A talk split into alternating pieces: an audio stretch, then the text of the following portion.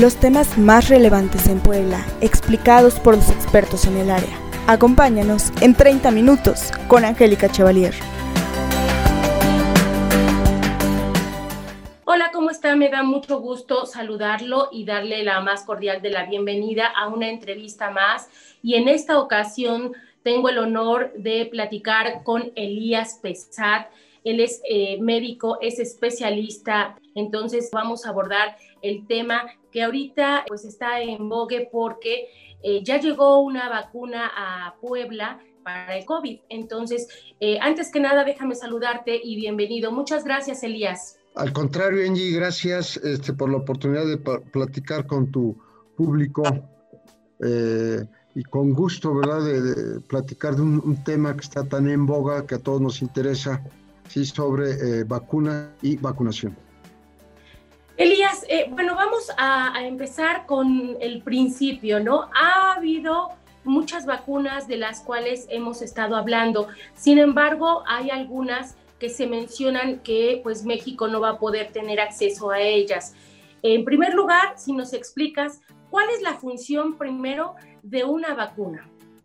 Claro que sí, Angie. Primero quiero resaltar que la historia de la las vacunas y la vacunación se remota a hace siglos ya en la historia de la medicina y de los avances de, la ciencia, pero eh, parte a partir del siglo XVII con los trabajos del señor Jenner, que es lo que está registrado de alguna manera formalmente, ¿verdad? Y que eh, dicho señor eh, inglés desarrolló una vacuna contra la viruela que eh, se aplicó con las condiciones y características y avances tecnológicos que había en el siglo XVII y que a pesar de ello pues ha culminado con la erradicación de una enfermedad infecciosa tan importante como era la viruela. El último caso se reportó en el continente africano ya hace varias décadas y le siguieron otras vacunas que han logrado tener éxitos, yo diría, los más importantes en el ámbito médico científico no se compara a las vacunas nada, ni los medicamentos, ni eh, los aparatos de tomografía, resonancia, ¿sí? las consultas médicas, nada se compara al éxito que ha tenido las vacunas, la educación y la higiene. Y regresando a, a las vacunas, pues su función es emular de manera artificial la infección de un agente infeccioso sin llegar a la enfermedad, pero eso sí dejando el impacto inmunológico protector en las personas. De tal manera que al vacunar a una persona, lo que buscamos es que quede inmunizada, es decir, protegida contra la enfermedad que produce el agente infeccioso en particular. Ya mencionamos el de la viruela, pero hay de hepatitis, hay de tuberculosis, hay de neumococo, hay de poliomielitis, hay de eh, difteria, hay de tosferina y de muchas otras patologías que poco a poco se han ido erradicando del ambiente humano. ¿sí? Entonces ahora toca el turno de trabajar con el COVID-19. Elías, una vacuna obviamente tiene un procedimiento. También marcamos algunos tiempos. Sin embargo, ahorita por la contingencia, pues estos tiempos se han acortado. Eh, no si nos pudieras explicar un poquito el tiempo normal que, lleva a hacer una vacuna y ahorita, bueno, por, por lo mismo de, del COVID, pues se han apresurado y ya salió, porque de hecho comentan que ya llegó a Puebla la primera vacuna, ¿no? Es correcto, Angie. En condiciones normales y para un virus, bacteria o protozoario nuevo, ¿sí? El diseño y desarrollo de una vacuna se lleva años. Se invierte mucho tiempo, mucho dinero, a veces con muchas frustraciones, ¿sí?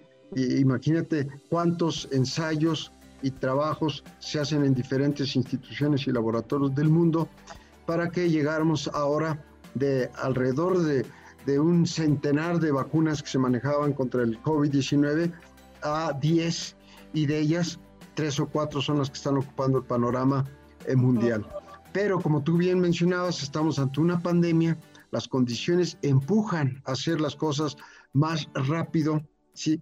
a dejar a veces a un lado criterios éticos y bioéticos que regulan la investigación, de eh, productos vacunales y farmacéuticos en el humano, pero hay que aclarar algo, Angie, ya había antecedentes de trabajo con coronavirus. Recordará eh, tu audiencia y tú misma que había dos padecimientos con coronavirus, el SARS-1 y el SARS-MED, ¿sí? que habían ocasionado problemas minúsculos comparados con el SARS-CoV-2 que ocasiona el COVID-19. Entonces, esos trabajos, esos precedentes le sirvieron de eh, catapulta a los laboratorios más fuertes en el mundo, ¿verdad? Para que utilizando esa información, esos datos que ya tenían de dos coronavirus previos, bastante parecidos, parecidos al SARS-CoV-2, incluso uno de ellos, el SARS-MED, con mayor mortalidad, ¿sí? llegó a una mortalidad de eh, casi el 30%, ¿sí? pero con menor capacidad de diseminación y de transmisión entre el humano. Por eso esas dos patologías asociadas a coronavirus en años anteriores se controlaron por sí solas, pero el sector médico científico, ¿sí? Guardó memoria de esos eventos, empezó a trabajar en los laboratorios previendo algo que ya se veía venir por el deterioro ecológico, por eh, eh, la invasión, la irrupción del ser humano a ambientes animales, ¿sí? Y bueno, eh, desde años atrás, Angie, he sabido que muchas patologías infecciosas pasan de animales a humanos y se pueden hacer más o menos virulentos los gérmenes y ocasionar más o menos enfermedad. Y al revés, también hay patologías que han pasado del ser humano a los animalitos y los hemos afectado. Así que este antecedente más el empuje de la necesidad que ocasiona una pandemia que ha afectado toda la vida humana en, el, en, la Tierra, pues hace necesario ¿sí? brincar algunos pasos ¿sí? y llegar como yo lo, yo lo predije alguna vez platicando con ustedes y con otros medios, yo les garantizo que antes de que termine otoño habrá vacunas y así fue, ¿sí? Fue bueno y malo, Angie. Bueno, ¿verdad? Porque eh, se hizo evidente que cuando hay una necesidad, el ingenio humano de, de científicos y de investigadores, pues lleva un avance tan importante como el mencionado. Y malo, ahora lo aceptamos todos, porque sí se produjo cierta, eh, cierto relajamiento en la población que se conjuntó con las festividades de fin de año navideñas que todos sabemos, ¿sí? y ha conducido a este repunte de la pandemia que tenemos pues prácticamente en todo el mundo. Sí hubo gente, sectores de la sociedad que relajaron las medidas de protección, de sana distancia, de uso de cubrebocas. Bueno, pues lamentablemente ahora estamos en este repunte que pues, tenemos que enfrentar entre todos y por ello, pues aquí gracias a ti por la gentil invitación. Elías, eh, en este sentido, bueno, la vacuna obviamente es para prevenir, ¿no? Se, la, se tiene que aplicar antes de que tú eh, seas ya portadora de la enfermedad. Eh, cuáles vendrían siendo los efectos de esta vacuna previa y si es posible poner esta vacuna cuando ya eh, la persona ha sido contagiada. Claro que sí. Eh, se, está indicando la vacunación ahora a poblaciones con prioridad por su alta vulnerabilidad. ¿sí? cada país lo ha manejado de acuerdo a su política sanitaria pero de manera general la mayoría está empezando a vacunar a médicos y a gente mayor. Algunos países comenzaron al revés, sobre todo casas de, retiro de abuelitos, ¿sí? los que los cuidan y después pasaron al sector médico, porque pues eh, la población eh, eh, mayor, sobre todo en Europa, fue la más afectada. En nuestro caso esto no fue tan marcado, ¿sí? afectó a población de muchas edades. yo diría que un gran número de, los afectados por aquí, eh, por lo menos aquí en Puebla, entre 40, 50, 60 años, no abuelitos de 70 y 80 años como en, en, Europa. ¿sí? Y sí pueden ser vacunados todos, pues, médicos, ancianos, después seguirá población en general, no se tiene considerado por ahora niños ni embarazadas, ¿sí? Esperemos que surja información que nos marque qué tan bueno es usarlo en personas con comorbilidad, diabéticos, obesos eh, y demás, ¿sí? Y los que ya se infectaron previamente, Angie, sí pueden ser vacunados si ya pasaron varias semanas después de la infección, ¿sí? Por lo menos, yo diría, entre cuatro y ocho semanas después de la infección natural que haya tenido alguien, no importa el estatus clínico, si fue infección leve o moderada o grave, que incluso obligó a su hospitalización. ¿A qué se debe, eh, Elías, que en esta, en esta pandemia pues muchos pensamos que si ya fuiste contagiado en una ocasión, obviamente ya te volviste inmune, ¿no? Eh, en, este, en este sentido, el COVID todo nos dice que no, que al contrario, te puedes contagiar una segunda o una tercera ocasión. ¿A qué se debe esto? Bueno, eh, de manera general, cualquier proceso infeccioso que nos dé por la vía natural, con o sin manifestaciones clínicas, pues nos deja inmunidad. Eso es cierto. Ahora, ¿qué tan potente y qué tan eficiente es esa inmunidad para protegernos de una ah, reinfección en el futuro? Pues eso es lo que estamos aprendiendo y todos estamos aprendiendo con este nuevo agente eh, infeccioso. ¿sí? Entonces, eh, se sabe eso, la posibilidad de una reinfección sobre todo está asociada a los nuevos virus, las nuevas cepas, yo diría nuevos genotipos que están apareciendo en todo el mundo, que afortunadamente, por lo menos la información reciente que tenemos, son eh, menos virulentos que el SARS-CoV-2, ¿sí? Esas eh, mutantes que se van seleccionando. Recuerda que los virus no tienen vida, son biológicamente inertes fuera de tejidos y células vivas no tienen estrategias, no planean nada, ¿sí? Las enfermedades infecciosas son accidentes biológicos a los que nos, eh, nos este, exponemos cuando estamos en el lugar y con la persona inadecuada, ¿sí? Cuando ahora, pues cuando no implementamos las medidas de protección que todos hemos mencionado, por estar en reuniones con grupos de colectividades grandes ahí nos exponemos y pues el virus nos infecta y nos va a llegar la cepa que esté polulando en cada región. Entonces se seleccionan estas cepas que están surgiendo por mutaciones porque el virus tiene presiones de nuestro sistema inmune y permite que alguna cepa que ya conocían sea controlada y la que no conocían persista y se empiece a transmitir en el sector humano y este, empiece a afectar a colectividades. Entonces, esa es la situación que, que sucede y que debemos de limitar. Y empiezo a adelantar que a pesar de que hay una vacuna, de que se va a vacunar a mucha gente que está empezando esto lento, porque pues la producción es difícil, es una tecnología nueva, Ahora platicaremos a qué se refiere esa vacuna de RNA mensajero, que eh, tarda su producción, tarda en su transporte, es muy delicada la, vacuna, sí, y eh, pues será eh, aplicando poco a poco y requiere de dos dosis, más o menos con un, periodo entre una y otra de, de 20, 30 días. Estás hablando de la vacuna que ya llegó a Puebla.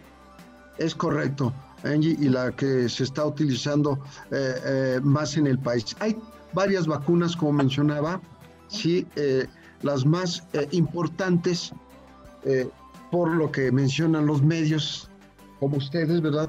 Pues por diferentes circunstancias no vamos a obedecer intereses comerciales, ¿sí? La más mencionada es la desarrollada por BioNTech en Alemania y que está siendo industrializada por los laboratorios que todos ustedes eh, conocen, ¿sí? Y que es la que llegó a nuestro país. Está constituida por una ah, molécula de RNA mensajero, ¿sí? Que va a ser ah, aplicada a nuestros tejidos por vía intramuscular que va a ser captada por nuestras células, se incorpora ese RNA mensajero, si temporalmente empieza a producir las proteínas más importantes que el virus utiliza para entrar a nuestras células, que eh, va a inducir la producción de anticuerpos de tal manera que si el virus silvestre llega en una infección natural en una persona, ya está protegido, hay anticuerpos, neutralizan esa proteína S, esta proteína ya no se puede unir a sus receptores en nuestras células, no puede infectar y por lo menos o, más bien menos va a poder producir enfermedad. Entonces, el RNA, que es uno de los ácidos nucleicos que toda la población conoce, solamente hay dos, ADN y ARN, ¿sí? Eh, básicamente sabemos que el DNA es el material genético por excelencia de los organismos superiores, como humanos, vegetales, otros animales y demás, y que es el que maneja la información genética. Pero los virus son excepcionales, son de los pocos, yo le llamaría partículas con actividad biológica en ciertas condiciones cuyo material genético puede ser ADN o ARN. El caso del coronavirus es que su material genético es ARN. Este se logró producir en cantidades industriales en los laboratorios con la tecnología diseñada por, la, por los grupos mencionados y es lo que se está aplicando. Hay dos vacunas que están constituidas con RNA mensajero, que son esta de los laboratorios BioNTech en Alemania y producida por un laboratorio farmacéutico muy comercial, ¿sí? y otra del grupo este, Moderna que también habrán escuchado ustedes. Hay otras como la de los rusos, la Sputnik, ¿sí? Que está sustentada y la de Oxford, ¿sí? en virus inactivados no replicativos que se usan como transportadores de ese RNA, ¿sí? del virus que va a inducir también o va a producir la proteína en nuestro cuerpo que va a ocasionar que se produzcan anticuerpos contra la misma y queden las personas protegidas o inmunizadas, que es el efecto que buscamos todos. Esa protección es a largo plazo, a corto plazo. ¿De cuánto tiempo estamos hablando poniéndose la primera vacuna y también dependiendo de las vacunas que se tenga uno que aplicar? Porque como tú bien lo comentas, algunas se tienen que poner dos dosis, otras tres y otras creo cuatro, ¿no? Sí, es, correcto. La vacuna que llegó a Puebla requerirá de dos dosis. Tiene que estar bien calendarizada las fechas de su aplicación. Todo está regulado por nuestro eh, sistema de defensa, por los militares. Me parece que es buena la estrategia que ha implementado el gobierno federal y estatal para preservar eso, le da mucha seguridad a la, a la población, ¿verdad? Y que la población que nos escucha primero tiene que tener la siguiente información, que es una vacuna completamente segura, ¿sí? Y que es una vacuna que va a proteger, ¿sí? Prácticamente al 95% de los que la reciban. Y que hay muy pocos eh, eventos adversos reportados, menos de uno en 100 mil, y solo en personas que no deben ser vacunadas aquellas que tienen antecedentes de alergias en alergias fuertes a medicamentos, alimentos, eh, alguna cuestión ambiental.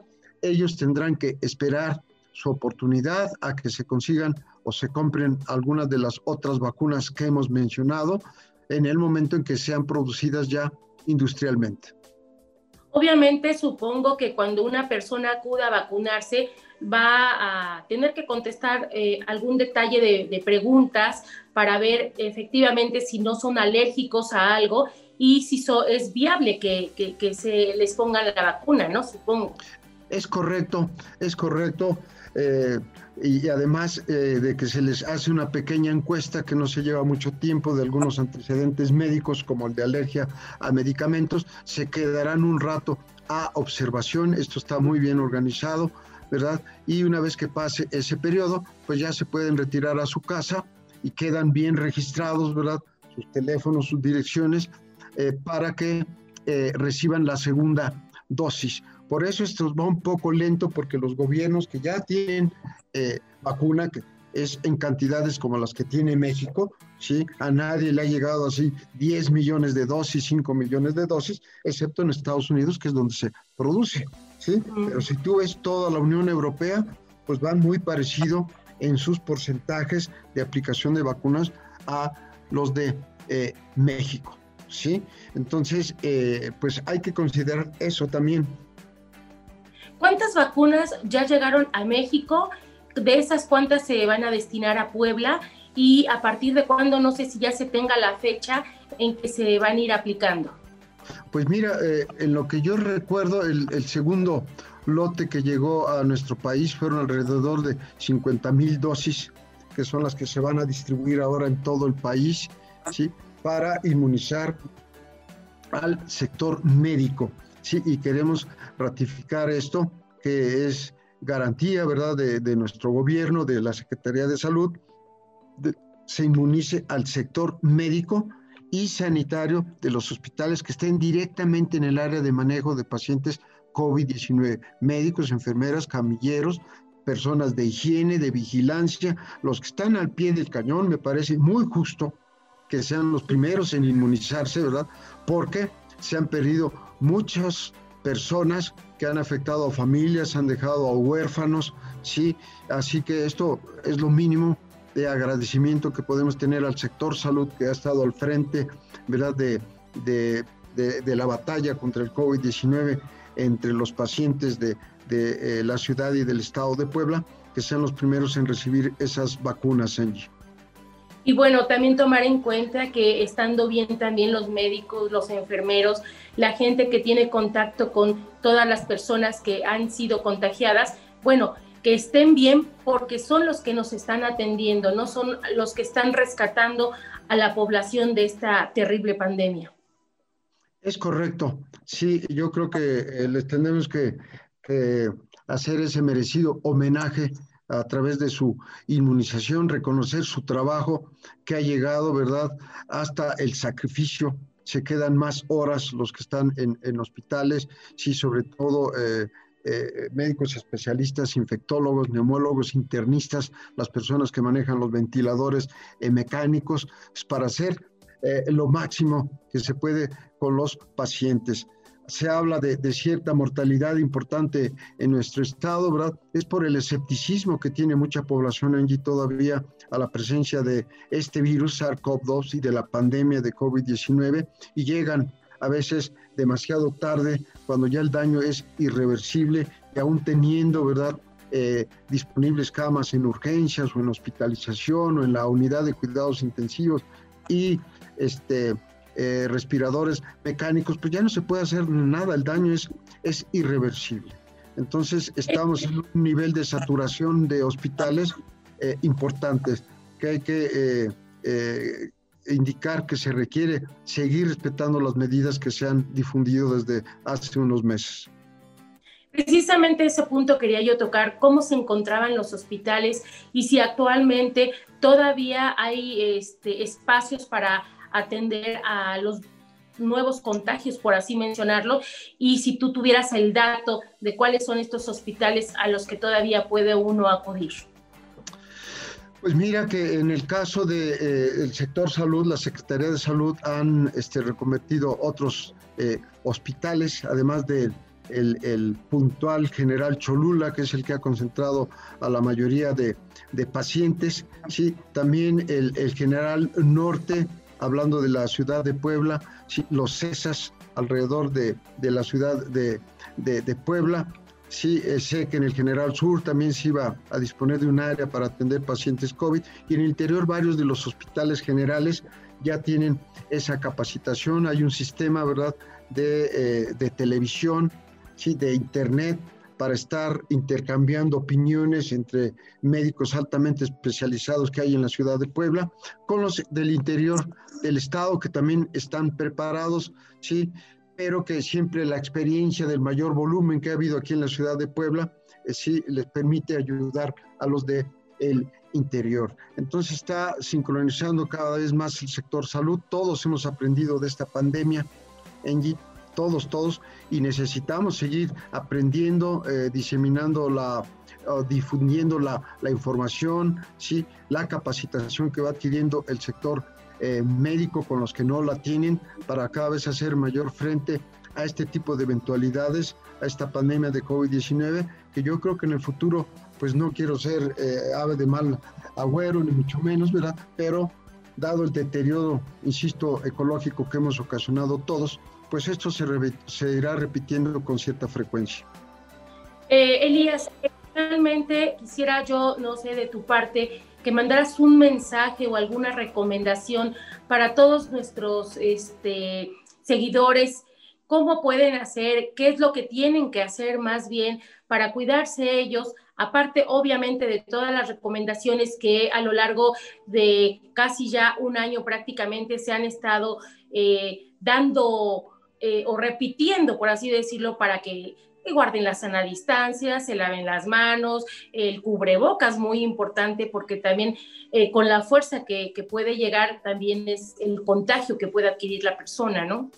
Así es. Fíjate que yo hablaría de, respeto por, eh, por la humanidad, por nuestros amigos, por nuestros familiares, nuestros vecinos, ¿sí? Todas las personas que se han infectado y que lo saben porque se han hecho la prueba, eh, y independientemente del estatus clínico, sabemos que la mayoría no se enfermaron, se quedaron como infectados, que respeten ese tiempo de aislamiento que deben de tener para que no infecten a otras personas, porque es lo que está sucediendo ahora, Angie.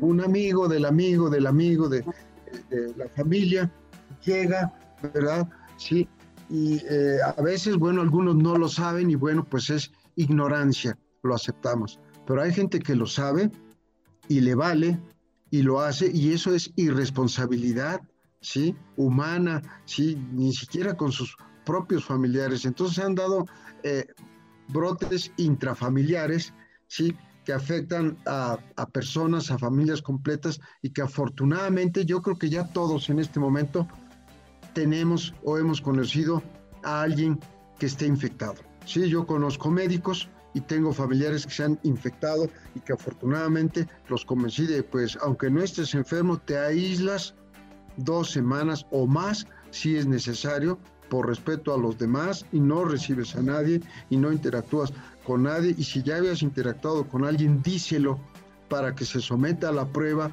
o esté muy pendiente de cualquier cambio clínico que se diera en las vías respiratorias altas y que le sugirieran a esa persona que vaya inmediatamente al médico. Como te mencionaba, la gente llega tardíamente, ¿sí? Entonces, por aquí hay ese antecedente de contacto, interacción con alguien positivo y cierto malestar que se intensifica, fiebre, dolor de cabeza, dificultad respiratoria, ir inmediatamente a su médico de preferencia si tienen, para no abarrotar los, los servicios de urgencias de los hospitales, que dejémoslos para las personas que realmente lo requieren. Pues Elías, de verdad agradezco mucho esta participación, siempre que te buscamos, siempre estás atento, de verdad te lo agradezco mucho, gracias por darnos un panorama general de todas estas vacunas. Y como tú comentas, son buenas, hay que, hay que aceptar que, que nos vacunen, obviamente va a ser en proceso, iniciamos con los médicos, eh, este, son, van a ser los primeros que les pongan las vacunas, pero bueno, hay que estar atento a toda la información del sector salud que nos vaya, nos vaya orientando para saber qué vamos a hacer. Elías, de verdad te lo agradezco mucho y próximamente yo creo que te estaríamos molestando nuevamente para ver los avances tanto de las vacunas como las reacciones también que ha tenido la gente que ya fue vacunada. Muchísimas gracias. Gracias a ti y nada más olvidar, no olvidar, perdón, que será un proceso lento y largo. Se llevará todo el año, Para que eh, se empiece a ver cierto resultado de protección comunitaria, quizás a finales del 2021 o principios del 2022. Esto no es una varita mágica ni es la solución a todo, así que recomendamos sigan implementando las medidas de protección comentadas anteriormente. Gracias, Angie, muchos saludos a tu público. Al contrario, Elías, muchas gracias. Elías Pesat Said del sector salud, hablando de lo que se refiere a las vacunas del COVID y la vacunación. Gracias, nos escuchamos en la próxima edición. Que tenga muy bonito día. Hasta la próxima. 30 minutos con Angélica Chevalier concluye por hoy. Te esperamos en nuestra próxima emisión. Sígueme en Twitter, arroba Angie Cheva.